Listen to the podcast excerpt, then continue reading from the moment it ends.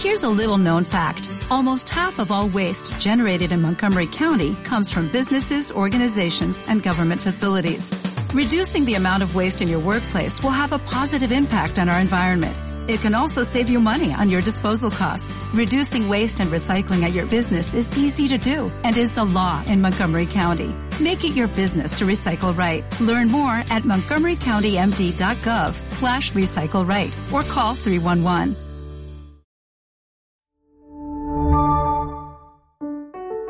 Aprendemos juntos, un proyecto de educación para una vida mejor. Ana Forés, pedagoga y escritora española. Ana es licenciada y doctorada en Filosofía y Ciencias de la Educación por la Universidad de Barcelona. Sus áreas de trabajo e investigación son la educación, la didáctica y la innovación en diferentes entornos de aprendizaje. Entre sus libros destacan Teatro de la mente y las metáforas educativas, la didáctica de la educación social, la didáctica universitaria en entornos virtuales de enseñanza y aprendizaje, o emociones, comunicar y educar a través de la red. Soy Ana Forés, profesora de la Universidad de Barcelona y directora junta de la Cátedra de Neuroeducación V EduFirst. Hola Ana, soy Denise Arruc, soy madre de dos hijos adolescentes y actualmente dirijo un grupo de escuelas infantiles. Es un placer para mí estar hoy aquí contigo para charlar sobre educación. Diriges en España con David Bueno la primera cátedra de neuroeducación. Últimamente eh, he escuchado que se habla mucho de neurociencia y neuroeducación. Como experta, me gustaría preguntarte cuáles son los, los principales aportes de la neuroeducación en el mundo educativo. Pues es un placer estar contigo eh, este ratito, ¿no? Eh, mira, eh, la neuroeducación lo que intenta es aportar todo ese conocimiento de cómo aprendemos, de cómo funciona el cerebro, para poderlo aplicar justamente a la educación. Entonces, no viene a, a suplantar nada, sino justamente a sumar una disciplina más ¿no? a nuestro quehacer pedagógico. Por tanto, eh, con la neuroeducación se consigue saber cómo estamos aprendiendo ¿no? y qué hay detrás y por qué hay cosas que funcionan o por qué hay cosas que no funcionan. Entonces, todo es muy aplicable al aula, ¿no? aunque es muy incipiente. Entonces, eh, nos aporta pues eso, ¿no? Saber decir, ah, esto que estamos haciendo, ahora sabemos por qué funciona, o esto que teníamos dudas, sabemos por qué no acaba de funcionar, ¿no? Y esa es explicación sobre el por qué lo que hacemos funciona o no funciona. Y ese es el gran aporte de la neuroeducación. Ana, y con los alumnos, ¿cómo les transforma su vida la neuroeducación? Eh, hay muchos estudios que lo que afirman es que si un estudiante, ¿eh? sea de la edad que sea, porque con los más pequeñines también se puede hacer una aproximación, ¿eh? saben cómo funciona el cerebro, ¿no? saben qué hay detrás de qué significa aprender, todo el tema de la metacognición, de saber cómo he aprendido y qué he hecho para aprender, hace que repercuta directamente en su aprendizaje. ¿No? Si yo sé cómo funcionan las cosas, será más fácil eh, poderlas aplicar. Por tanto, si a estos chicos o estas chicas, estos niños o estas niñas, ¿no? les enseñamos cómo funciona el cerebro, esto, ellos se apoderan y lo utilizan para un bien que es aprender mejor. Ana, ¿cuáles son los neuromitos más generalizados en educación? ¿Y me podrías explicar en qué consiste? Mira, un neuromito eh, justamente es esa creencia que tenemos, ¿no? Que después, con una evidencia científica, pues se desmonta, ¿no? Eh, pero muchas cosas son porque nos lo explicaron así. La ciencia, lo bueno que tiene, y por eso tenemos que ser muy humildes, es que va avanzando. Entonces, sí, teníamos un estudio que nos demostraba que esto era así, pues creíamos que esto era así. Pero ahora viene otro estudio, ¿no? Que nos demuestra, pues, que hemos avanzado en otro sentido, ¿no? Eh, los neuromitos así como más top. El, el creer ¿no? que el, nuestro cerebro solamente utiliza el 10% de, de su potencial, ¿no? Claro, esto es así porque hubo unos estudios, ¿no? En su momento, con la tecnología que había en su momento, que habían demostrado que esto era así. Ahora ya se sabe, ¿no? Nosotros podemos estar trabajando y saber realmente qué está utilizando, qué está pasando en nuestro cerebro cuando estamos aprendiendo y podemos ver que si, por ejemplo, cuando estamos leyendo, ¿no? Estamos poniendo la fantasía y la imaginación, se están, ¿no? Desarrollando toda una serie de áreas cerebrales mucho más allá de las áreas que son solamente de lectura, ¿no? Entonces, ¿cómo podemos hacer justamente para que nuestro cerebro esté, wow, al máximo rendimiento, ¿no? eh, interconectando esas áreas, ¿no? Y eso conecta mucho, ¿no? Con aquella creencia justamente el hemisferio izquierdo con el hemisferio derecho, ¿no? Sí, lo recuerdo. Eh, había como eh, muchos estudios sobre cuáles son esas áreas cerebrales y cuáles son sus funciones, ¿no? Hasta que se demuestra justamente, ¿no? Que no es tan importante, que sí, ¿eh? Saber la función, sino justamente ese cableado eh, que se produce en nuestro cerebro, ¿no? Entonces, por ejemplo, la creatividad, ¿no? Que se especificaba, no, no, esto está en este área, no, es en este hemisferio. Bueno, pues se demuestra ahora que la creatividad, por ejemplo, cuelga de tres redes neuronales, por tanto, que es un acto mucho más complejo del que nosotros antes habíamos creído. Esto viene también de estudios, ¿no? Incluso PISA, ¿no? Eh, nos está demostrando, ¿no? O, los estudios que se han hecho en Finlandia o los que se han hecho en Singapur, ¿no? Eh, en estos países, ¿qué se ha hecho? Lo que se hace es ver, por ejemplo, en Finlandia. En Finlandia, ¿qué se cree? Se cree que los chicos y las chicas es nuestro tesoro. Es lo que le va a dar valor a nuestro país. Por tanto, si es nuestro tesoro, lo vamos a cuidar al máximo. Y el cuidar al máximo empieza por cuidar a los maestros. Solo los mejores maestros, solo los que se creen que, es su vocación, son los que se van a, dedicar a ser maestros, ¿no? Entonces, eh, en Finlandia lo que se hace es sí las horas escolares son mucho menores que, por ejemplo, en España. ¿no? Entonces, ¿cómo es que en un país que dedica menos horas a esa presencialidad en una escuela tienen un mayor rendimiento? ¿no? Pues entran en juego, claro, toda una serie de, de otros factores que son claves. ¿no? Por ejemplo, uno de los factores claves es la familia la, familia que lee, la familia que comparte, la, que, la familia que va a una biblioteca, ¿no? La familia que está en comunidad, ¿no?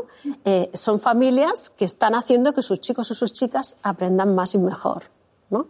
Entonces, no es tan importante cuántas horas estás en, en el colegio, sino qué es, qué es lo que sucede en ese colegio para que yo pueda aprender.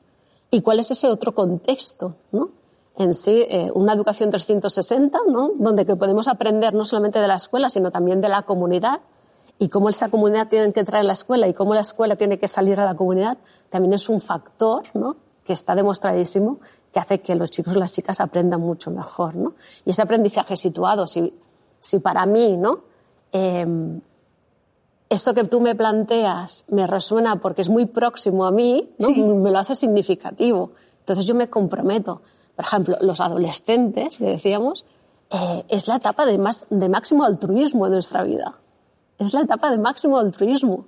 Entonces, por ejemplo, una metodología como el aprendizaje servicio triunfa con estos jóvenes, con estos jóvenes adolescentes, porque es, ven justamente esa implicación con la sociedad y de, la sociedad a, la escuela. Y me da mucho, mucho, mucho sentido. ¿no?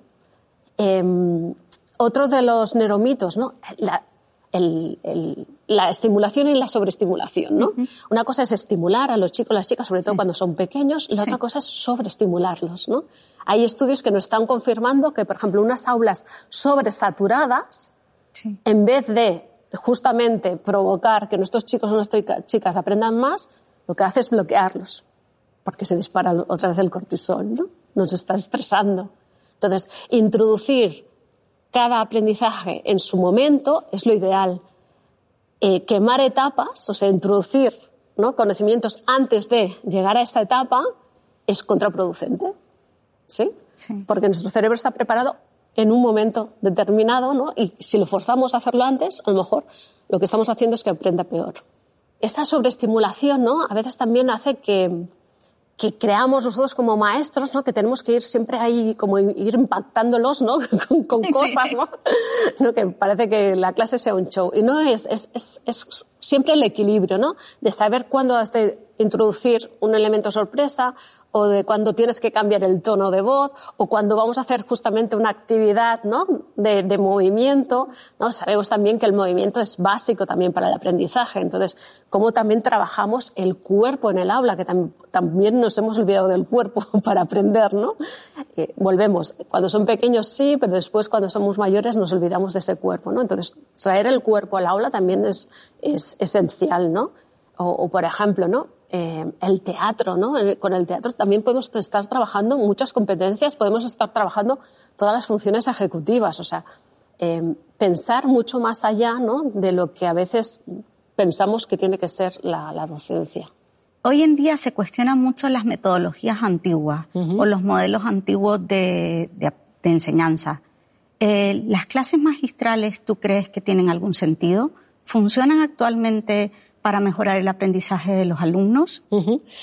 Mira, si, si, una clase realmente es magistral, y si decimos eh, que realmente es magistral, significa que son aquellos profesores o profesoras, ¿no? Que son apasionados, que le ponen curiosidad, que te quedas encandilado con la narración, ¿no? Con lo que nos están explicando.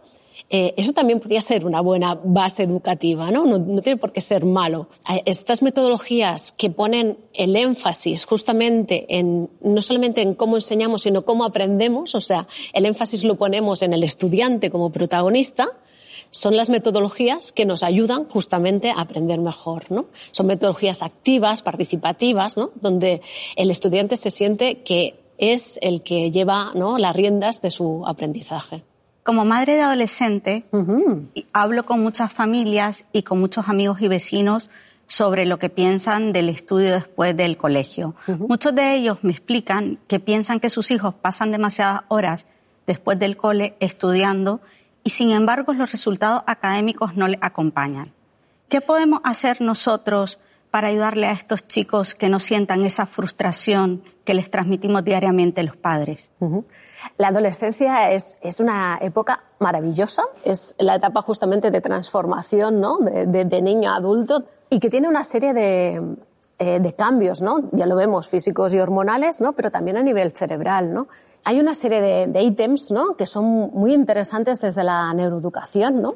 Y una primera es la singularidad cerebral. La singularidad cerebral lo que nos viene a decir es que cada cerebro es único. Por tanto, cada niño, cada niña son únicos, ¿no?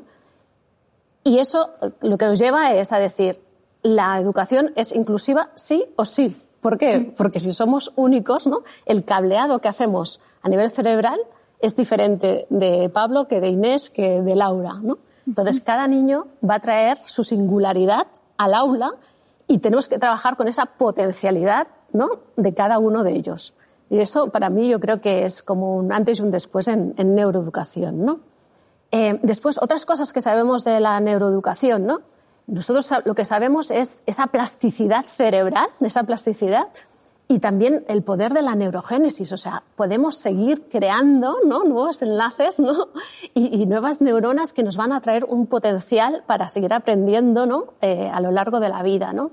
Por tanto, esa plasticidad cerebral también nos hace que, que los niños se adapten mucho más fácilmente de, ¿no? de, un sistema a otro, ¿no? de, de una situación a otra, un contexto a otro.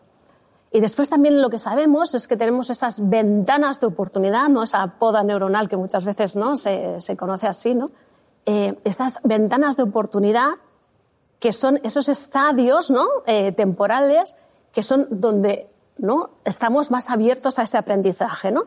Donde la carga genética eh, deja paso justamente más al contexto, ¿no? Esos 0306, ¿no? Que es una gran etapa para el aprendizaje que nos va a pasar otra vez de 7 a 10 y nos va a pasar en la adolescencia, ¿no? Por eso cuando decíamos los adolescentes, ¿no?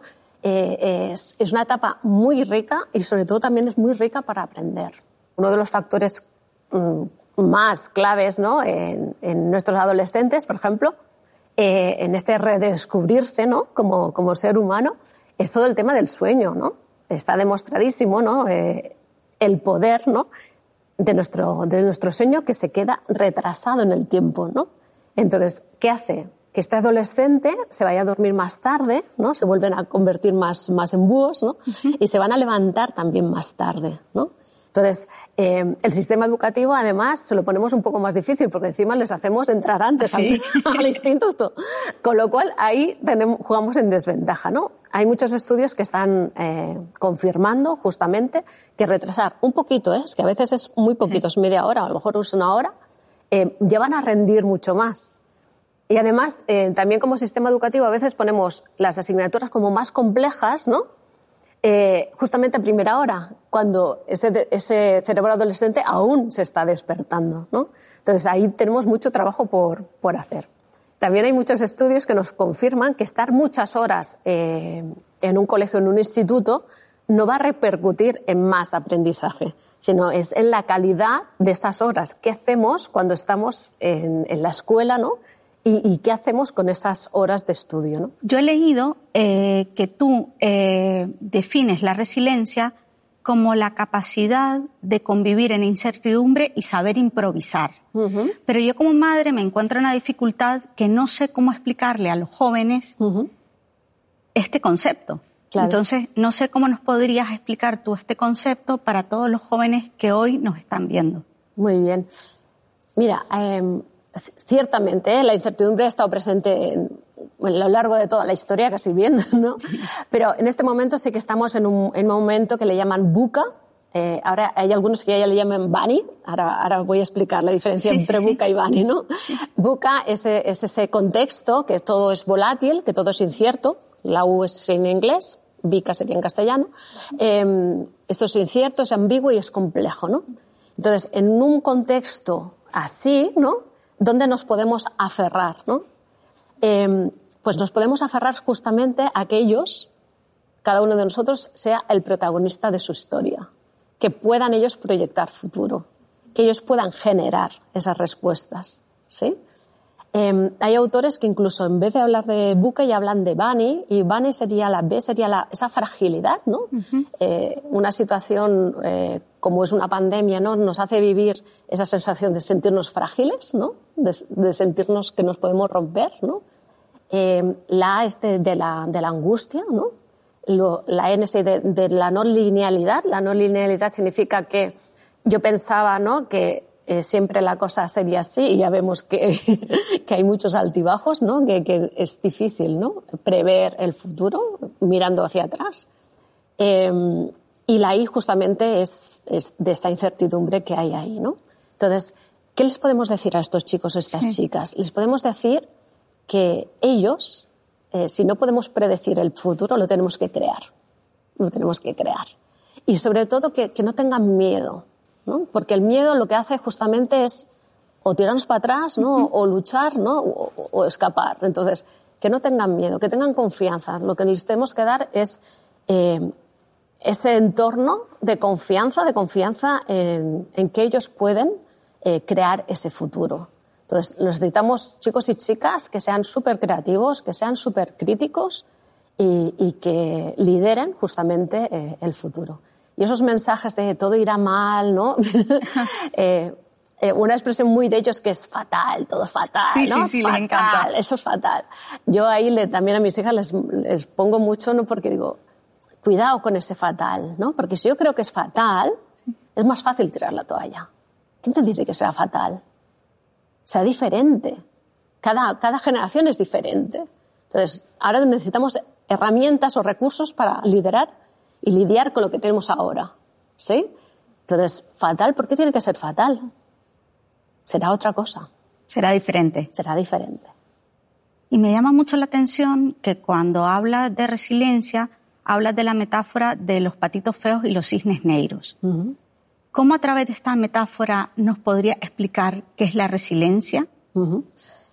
Mira, eh, hay un concepto clásico de resiliencia, ¿no? Que es esa capacidad que tenemos delante de, una adversidad, ¿no? De salir fortalecido o transformado. O sea, siempre la resiliencia la tenemos que entender como esa metamorfosis, ¿no? De transformación, ¿no? De, de prosperar, ¿no? Delante de, esa adversidad. Em, la idea de patitos feos y cisnes negros, patitos feos eh, hace alusión justamente al, cuento de Hans Christian Andersen, ¿no? Pero también hace alusión a Boris Cyrulnik, que es el gran referente en resiliencia, ¿no? Que uno de sus primeros libros fue justamente Los patitos feos, ¿no? Y los cisnes negros hace referencia justamente a, a Taleb, con su libro de los cisnes negros, que también no deja de ser una metáfora, ¿no? Un cisne negro eh, cuando el mundo no estaba globalizado, ¿no? eh, se pensaba que todos los cisnes eran blancos porque lo que se veía eran cisnes blancos, ¿no? Hasta que hubo una expedición que llegó a Nueva Zelanda y vio que habían cisnes negros, ¿no? Y de ahí la metáfora de aquello que parece improbable y que acaba sucediendo, ¿no? Eso es un cisne negro, ¿no? Eh, muchas cosas que nos han pasado, ¿no? Eh, son cisnes negros, ¿no? Por ejemplo, algún tsunami que no estaba previsto, ¿no? La crisis económica del 2008, ¿no? Ciertas pandemias, ¿no? indican, ¿no? Que son hechos que son inesperados, pero que acaban sucediendo, ¿no? Eh, entonces, la, la, resiliencia, ¿no? La podemos también abordar conjuntamente con la neuroeducación, ¿no? Hay muchas cosas que se unen ahí entre resiliencia y neuroeducación. Y la resiliencia también la podemos entender como esa generación de oportunidades, ¿no? La resiliencia como eh, ese sí a la vida, ese engancharse a, querer eh, proyectar vida, ¿no? Proyectar futuro. Eh, la resiliencia entendida como esa capacidad que tenemos, por tanto, hay una parte innata, pero no estamos determinados genéticamente. ¿no? En sí, la resiliencia, ¿qué es? Es el realismo de la esperanza. Es el realismo, por tanto, es entender pues que estamos en la situación que estamos, ya sea una enfermedad, una separación, ¿no? Eh, lo que fuere, ¿no? Eh, y hay que proyectar futuro. Siempre hay que proyectar futuro. Por eso es el realismo de la esperanza.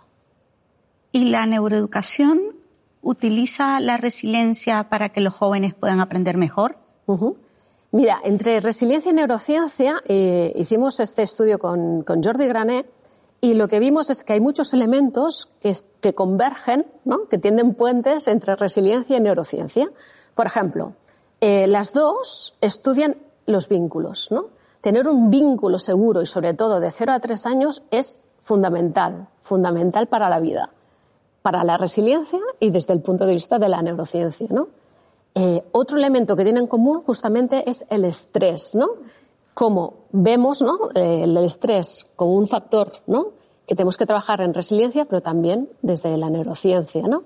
Otros factores son las emociones, ¿no? Las emociones le tenemos muy clara desde la neuroeducación, su papel, ¿no? Su papel importantísimo para aprender. Y la resiliencia también, ¿no? La autoestima, como la confianza, ¿no? Como, como elementos clave justamente para, para poder ser resilientes, ¿no? Y después a, a, nivel más superior, toda la importancia de la, las funciones ejecutivas, la mentalidad de crecimiento, ¿no? El, el, poder tomar decisiones y sobre todo proyectar futuro. Por tanto, hay muchos lazos entre resiliencia y, y neurociencia. Ana, tú hablas mucho de la palabra asertividad. Y a mí me gustaría que me explicaras en qué consiste la asertividad y realmente como docente, cómo podemos trabajar este término con nuestros alumnos. Mira, la asertividad es esa danza entre el tuyo y el yo, ¿no? el, el, poder eh, decir, ¿no? Las cosas que siento, pero sin herir, ¿no? Ni, ni, ni sentirme yo herida, ¿no? Eh, es un derecho y un deber, ¿no? Es poder expresar realmente lo que siento, ¿no? Pero sin agredir ni ser agredida. Entonces, eh, muchas veces, claro, esto, sobre todo en adolescentes, ¿no? que hablábamos antes, eh, a veces cuesta, ¿no? Porque el qué dirán, ¿no? Y, si digo esto, ¿qué pensarán de mí, ¿no? Y ahí entran en juego toda una serie de factores que hace que muchas veces nos cueste ser uh, asertivos, ¿no? O estamos muy centrados en el yo-yo, ¿no? En, en mi posicionamiento y por tanto soy muy agresiva, ¿no? O estoy muy centrada en el tú-tú, me preocupas mucho tú, pero me descuido yo, ¿no? Y entonces soy muy pasiva, ¿no? Y la asertividad justamente es ese equilibrio entre el tú y el yo, ¿no? Eh, por ejemplo, muchas veces cuando hablamos de asertividad nos fijamos en, en el saber decir que no. ¿Mm? Y a veces cuesta mucho saber decir sí. que no. ¿no? Eh, uno de los ejercicios que se puede hacer justamente es permitir al otro, ya cuando le formulas una demanda, permitirle decir que no. Uh -huh. Por ejemplo, si ahora yo te, te, te, tuviera que pedir un favor, estamos uh -huh. trabajando juntas, ¿no? Sí. Y te tengo que pedir un favor, yo te puedo decir, Denise, ya sé que no te toca, o ya sé que no, no es tu tarea, pero mm, te pediría que, y te hago la expresión de lo que necesito, ¿no? -huh. O cuando te lo digo, te digo, eh, ya sé que no, tú ahí tienes como más libertad justamente para decirme, mira Ana, me gustaría, pero no puedo. Y yo no me siento herida, porque yo ya te he dado permiso para eso, ¿sí? Entonces, ese saber decir que no muchas veces es también permitir que el otro nos pueda decir que no, ¿sí? Eh, y analizar también qué hay detrás de ese sentimiento de cuando yo digo que no, es que estoy hiriendo a alguien, ¿no? Si digo que no, voy a quedar mal con alguien, ¿no? Y sentirte legítimo, ¿no? De decir, mira, eh, esta es la situación y necesito ese sí o necesito ese no, ¿no? Y durante este tiempo que yo he venido leyendo todos tus libros, tú hablas mucho de la empatía y la compasión. Uh -huh. ¿Tú crees que como directora de una escuela infantil con niños de 0 a 3 años, yo puedo trabajar desde edad temprana mm. la empatía y la compasión y cómo lo podría hacer, qué técnicas podría utilizar y cómo me podrías tú ayudar a desarrollar esta parte tan importante? Sí, porque además eh, por modelaje seguro, ¿no? Por ejemplo, hay un estudio muy interesante eh, que se coge a, a, unas personas así, vamos a entrevistar, ¿no? eh, y esa persona cuando llega, ¿no? Se, se, choca con una persona y tal, ¿no? Y entonces, eh, cuando la tienen delante, se le dice, ¿no? Dice, esta persona que te ha agredido, está chocado, ¿eh? Te ha agredido, ¿no? Eh, tú aquí tienes tres salsas, ¿no? Una que es suave, una que es un poco picante y otra que es súper picante, ¿no? Entonces dice, eh, ¿qué le darás, no? pues las personas ¿no? que han chocado y tal, casi todas le ponen la más picante. bueno, preguntan, seguro que no me ve, ¿no? Sí, yo sé que seguro que no te ve, ¿no? Y le dan la más picante, ¿no? Eh, y después hace el mismo experimento y a esa persona, ¿no? Que vuelve a chocar igualmente, ¿no? Pero la persona que la atiende le es amable, eh, le da agua, le hace sentar, ¿no? O sea, ya es compasiva con esta otra persona, ¿no? Y cuando ahora se le pide, ¿no? Lo de las salsas, eh, es también compasivo y casi nadie le da la salsa picante, sino que le da la suave, ¿no? O al menos la media, pero casi siempre la suave. O sea que la compasión también se puede aprender por modelaje. Si nosotros somos compasivos y empáticos con nuestros niños, ellos van a aprender a ser compasivos con los demás. ¿no? Por tanto, es también cómo tratamos y nos tratamos, ¿no? Cómo somos amables con los demás. Pero tendríamos que empezar a ser compasivos primero con nosotros mismos para poder ser compasivos con otras personas. Evidentemente. Uno de los elementos claves también de la resiliencia es la introspección y, el perdonarse, ¿no? Para poder perdonar, ¿no? Que serían unas palabras de Tingenar, ¿no? Evidentemente tenemos que ser compasivos con nosotros mismos y empatizar con, el, con los demás. Ana, ¿cómo podemos favorecer la autoestima de los niños y de los jóvenes? ¿Y cómo esta puede favorecerle en el aprendizaje? Eh, realmente, desde claro, los más pequeños fácilmente, pues, o, con juego simbólico, o con cuentos, ¿no? Con personajes, con personajes también que les identifiquen, ¿no? También, pues, eh, por la manera de ser, ¿no? Por ejemplo, si tenemos algún tipo, de diversidad funcional, pues que también quede reflejado, ¿no?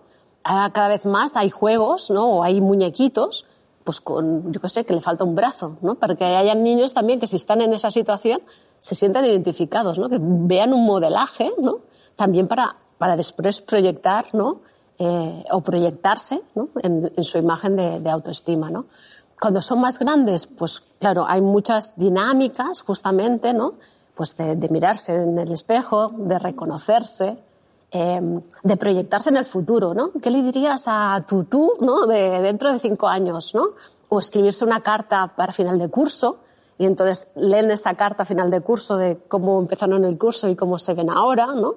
Y, por tanto, la autoestima también llama mucho a esa introspección, ¿no? Y a ese quererse, a quererse tal como somos. Somos únicos y, por tanto, nos tenemos que querer así, tal como somos. ¿Y qué te parece de introducir el juego, pero incluso en aulas de los jóvenes, no solamente en educación infantil? ¿Qué opinión tienes sobre ello? Mira, la actitud lúdica es esencial, ¿no? Eh, Francisco Mora nos dice, ¿no? El juego es el disfraz del aprendizaje, o sea, que es la manera, una de las maneras naturales de, de aprender. O sea, los niños juegan, pero juegan porque están aprendiendo, o sea, es a través del juego que están aprendiendo. La gamificación, la actitud lúdica en el aula es esencial para aprender en sí, cuando estamos en una actitud lúdica, ¿no? Estamos favoreciendo ese aprendizaje, ¿no? Tenemos más ganas de aprender, tenemos esa curiosidad, nos, reta, ¿no? Tenemos ese efecto de, de, permitirnos ser, ¿no? Cuando, cuando jugamos, eh, nos permitimos ser tal cual, ¿no? Porque estoy en ese papel, ¿no? De, de, de jugador. Entonces, todas las estrategias de gamificación eh, están demostradísimas, ¿no? Que potencian el aprendizaje. Entonces, muchas veces pensamos que, que jugar no es cosa seria, ¿no? Y justamente como el humor, ¿no? Eh, es esencial para poder aprender, ¿no? Eh, si introducimos pequeñas gamificaciones, no tenemos que gamificarlo todo, ¿no? Pero pequeños elementos gamificadores, en lo que estamos es captando la atención, trabajando la curiosidad, ¿no? Eh, retándonos con ese pequeño punto de estrés ¿eh? Eh, pequeño para, para engancharnos. podemos estar trabajando colaborativamente entre equipos, ¿no? O sea que hay muchas, em, muchas ventajas ¿no? de la gamificación dentro del aula. ¿Y tú crees que meter la gamificación en el aula ayuda a los jóvenes a resolver conflictos y también a fortalecer su autoestima? Claro, es cómo utilizamos ¿no? la gamificación, igual que las tecnologías. Las tecnologías no son ni buenas ni malas, sino es el uso que hacemos de esas tecnologías. ¿no? Pues con la gamificación también. Primero, como maestros nos lo tenemos que creer. Eso es importante. Si yo no me creo, ¿no? Nada, ¿eh? Si yo no me creo el poder de trabajar en equipo, yo no, yo no voy a hacer trabajar en equipo, ¿no? Si yo no me creo la gamificación, yo no me voy a poner a gamificar, ¿no? Entonces, lo primero que lo tenemos que tener claro somos nosotros como maestros y maestras, ¿sí? Eh, y evidentemente, si yo utilizo bien esa estrategia, por tanto es ese dominio de la, de la, estrategia, podemos trabajar muchas cosas. Puede ser la empatía, como tú decías, puede ser la resolución de conflictos, pero también puede ser eh, pues la toma de decisiones, que es una función ejecutiva, ¿no? Eh, y muchas otras cosas. O sea, a través del juego, ¿no? Podemos estar trabajando muchas competencias, ¿no? Ahora que el saber ha de ser competencia, podemos trabajar muchas competencias que a lo mejor de otras maneras nos es más complicado, más complejo. ¿Y existen otras formas de juego que podamos introducir en el aula que nos puedas compartir o citar para enriquecer un poco el trabajo diario? De estrategias podemos hacer desde pequeñas cositas, ¿no? Eh, a veces, yo que sé, ahora, ¿no? Con las tecnologías, pues un Kahoot, un Socrative, un Mentimeter, ¿no? O sea, pequeñas estrategias así. Pero también podemos gamificar toda una asignatura o gamificar todo un ciclo. Podemos trabajar eh, con los diferentes profesores las diferentes materias todas integradas en un gran proyecto y todo eso gamificado. O sea, hay cosas verdaderamente increíbles. Pero claro, ahí es lo que nos atrevemos a hacer, ¿no? Si hacemos una, una, pequeña acción, ¿no? Que sabemos que en ese momento pues despertamos la curiosidad, despertamos la atención o hacemos un escenario justamente ya gamificador. Bueno, yo creo que con tu libro lo que nos invita es a dar pequeños pasos y, y probablemente a medida que vas disfrutando y ves disfrutando a tus alumnos con estas nuevas técnicas, te vas implicando más y ya te tiras a la piscina a hacer un ciclo eh, completamente gamificado. Yo por lo menos tengo muchísimas ganas de estudiar con este, esta nueva visión de neuroeducación. Para concluir, ¿qué crees que es lo más importante? Preocuparnos por cómo aprender o cómo educar? Es una pregunta muy, muy, muy interesante, ¿no? Porque es donde focalizamos la mirada. Focalizamos la mirada en el papel del docente, del maestro, ¿no? del que enseña y nos centramos en cómo enseñar, ¿no? O nos centramos más justamente en el que aprende, ¿no? Bueno, aprendemos todos en sí, porque quien enseña también aprende, ¿no? Pero estamos focalizando justamente en el protagonista del aprendizaje, en nuestros chicos y nuestras chicas, Claro, si nos focalizamos en, los chicos y las chicas, se abre un mundo de, oportunidades, porque es eh, saber cómo aprendemos, cómo aprendemos mejor, ¿no? ¿Qué podemos hacer también para hacerlos aprender mejor? Y ahí también saber la oportunidad de, que como docentes, ¿no? Intercambiemos experiencias o cooperemos eh, como docentes, ¿no? La cooperación entre profesores se ha demostrado que es una de las herramientas increíbles para hacer que los chicos aprendan mejor. Entonces, cooperemos también ¿no? y nos centremos justamente en facilitar que nuestros chicos y nuestras chicas sigan aprendiendo y de la mejor manera posible. Ay, muchísimas gracias, Ana, por tu generosidad, por compartir todos tus conocimientos en esta entrevista y por todas las herramientas prácticas que has proporcionado para ponerlas ya en práctica mañana. Un placer, Denise. Ha sido un gusto tenerte aquí.